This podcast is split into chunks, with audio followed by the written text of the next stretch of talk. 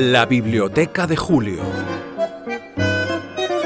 Un podcast de la Fundación Juan Marc. Un acercamiento a la figura y la obra de Julio Cortázar a través de los libros que le acompañaron durante su vida.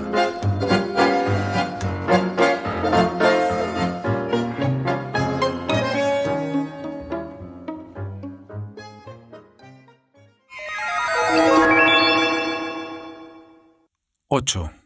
Georges Perec, Gamin de Blues, breve antología del jazz americano, 1979. Una gran biblioteca siempre esconde sorpresas. He aquí una de ellas, un libro inédito de Perec. Más que libro es un cuadernillo, 16 páginas amarillas sujetas por una única grapa. Algo nos dice que el autor se ha encargado de la manufactura, que consta de 100 ejemplares personalizados. Este tiene la original característica de que la dedicatoria es la propia portada, Gamin de Blues, para Julio Cortázar, 1979. Es pequeño, 15 centímetros, cabe en la mano. La referencia bibliográfica BCA per 2. Georges Perec nació en París en 1937 y murió en Ivry-sur-Seine en 1982. Fue el único hijo de Itzek Peretz y de Sirla Shulevich, judíos polacos emigrados a Francia en la década de los 20. El padre, voluntario del ejército francés durante la Segunda Guerra Mundial, se dejó la vida en las trincheras. La madre corrió la misma suerte al ser capturada por los nazis y confinada en Auschwitz. Adoptado por sus tíos paternos en 1945, Perec prosperaría estudiando historia y sociología en la Sorbona y colaborando con revistas literarias como la Nouvelle Revue Française y Le Lettre Nouvelle. Casado en 1960 con Paulette Petras, con quien se trasladaría a Sfax, en Túnez, se inspira en esa misma relación para escribir su primera novela, Las Cosas, de 1965, galardonada con el premio Renaudot. Seguirían obras como Un hombre que duerme y más adelante La vida, instrucciones de uso, donde cada apartamento de un bloque de viviendas es la célula de una historia particular y la suma de todo ello un complejo mosaico narrativo. Otra obra, La desaparición, demostraba la enorme pericia del autor, que lograba no incluir la letra E en toda la novela.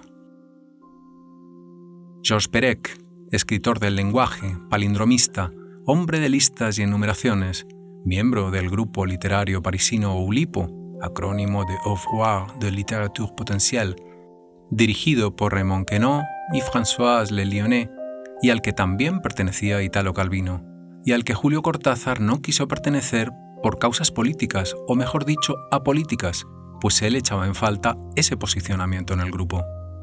Respecto a lo literario, el argentino sería el oulipiano perfecto, pues su arte literario se encontraba más que a gusto en los juegos sin reglas de puzzles, collages y divertimentos experimentales, como este. Poco sabemos de Gamine de Blues, la niña de la blusa, apenas su condición de extravagancia producida a partir de juegos fonéticos, un poco a la manera de Raymond Roussel, padrino del surrealismo. Respecto al subtítulo, Breve Antología del Jazz Americano, este queda básicamente plasmado en una lista de nombres egregios. Julian Cannonball Adderley, Louis Armstrong, Count Basie, Sidney Bechet. Perec se encuentra aquí en un territorio común con Cortázar. Sabemos que ambos habrán frecuentado los mismos cafés. Si sabemos lo que ha hecho el jazz por Cortázar, el jazz es para mí la música en general y el jazz en particular es una especie de, presencia continua, incluso en lo que yo escribo. Recordamos que sobre esta música Perec dijo, el free jazz se hace preguntas que yo, novelista, me hago. Mejor todavía, el free jazz constituye tal vez una respuesta que la escritura aún busca. Jazz aparte, corre por debajo de los títulos una serie de textos, descabalados o no, que dan forma a un poema surrealista ulipiano y, salvo en algunos momentos, aparentemente aleatorio. Esta obra no fue editada hasta 1989, fecha de la edición de Vaux, libro póstumo de Perec que vio la luz en la colección La Librairie du XXe siècle de Editions du Seuil. El libro incluye 10 conjuntos de textos experimentales llamados textículos, con enigmas homofónicos que Perec gustaba de mandar en este tipo de libritos caseros en Año Nuevo a sus amigos. Pero vamos con estos enigmas homofónicos de Gamin du Blues. En el lector oyente queda la posibilidad de otorgar sentido a todo lo que lea, escuche. No es largo. Leemos entonces estas variaciones homofónicas por primera vez traducidas al castellano para este podcast.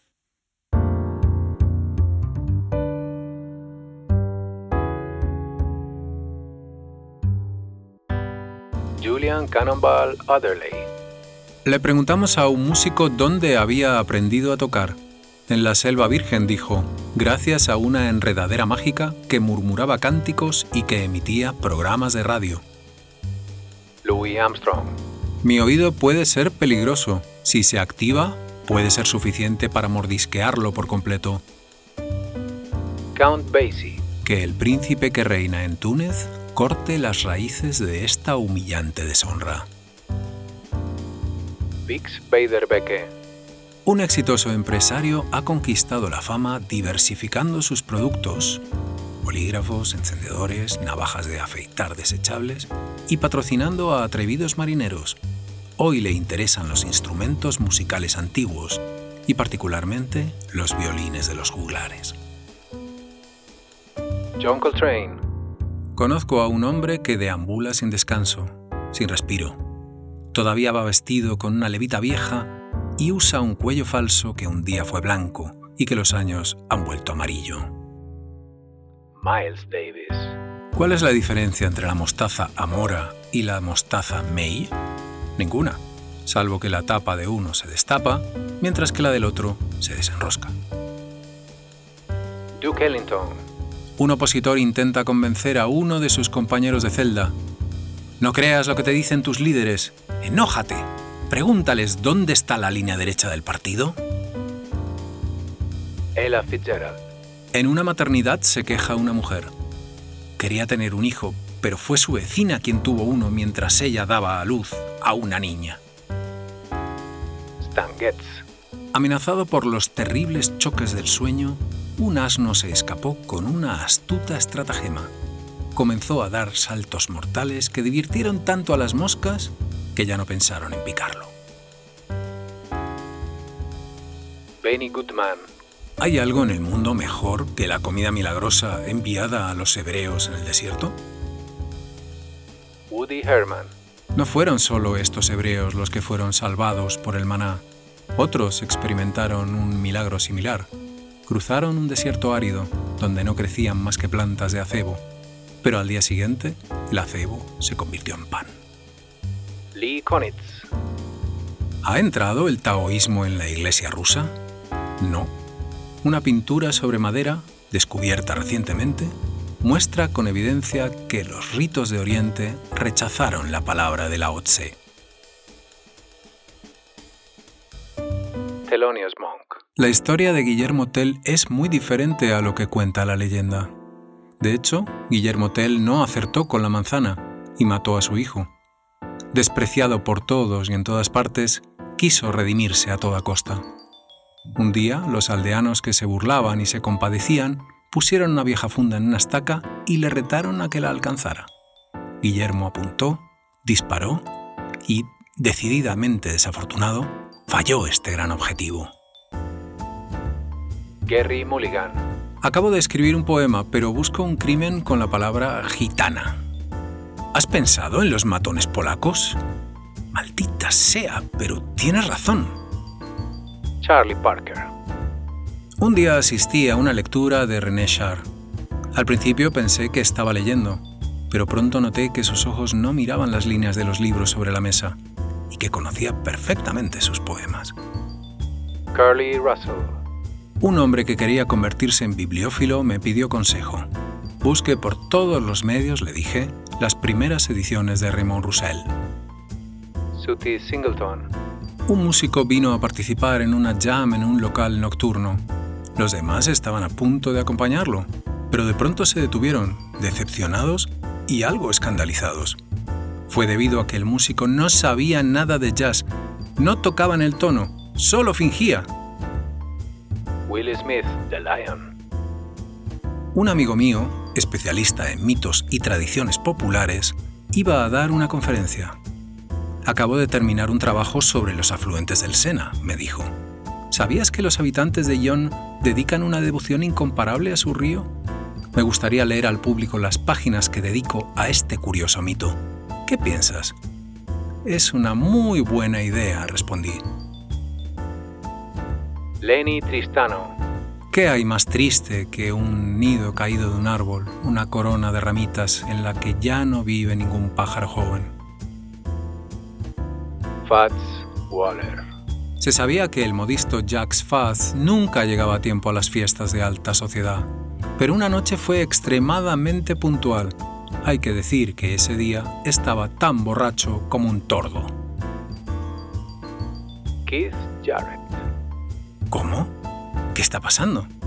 He cometido un error en el orden alfabético. Realmente es hora de que me detenga. Acabas de escuchar La Biblioteca de Julio, un podcast de la Fundación Juan Marc. En el control técnico, Carlos Roiz. Música de cabecera, Astor Piazzolla. Música adicional, Rafael Plana y Carlos Roiz. Concepto, guion, lectura y traducción de Georges Perec, Bruno Galindo.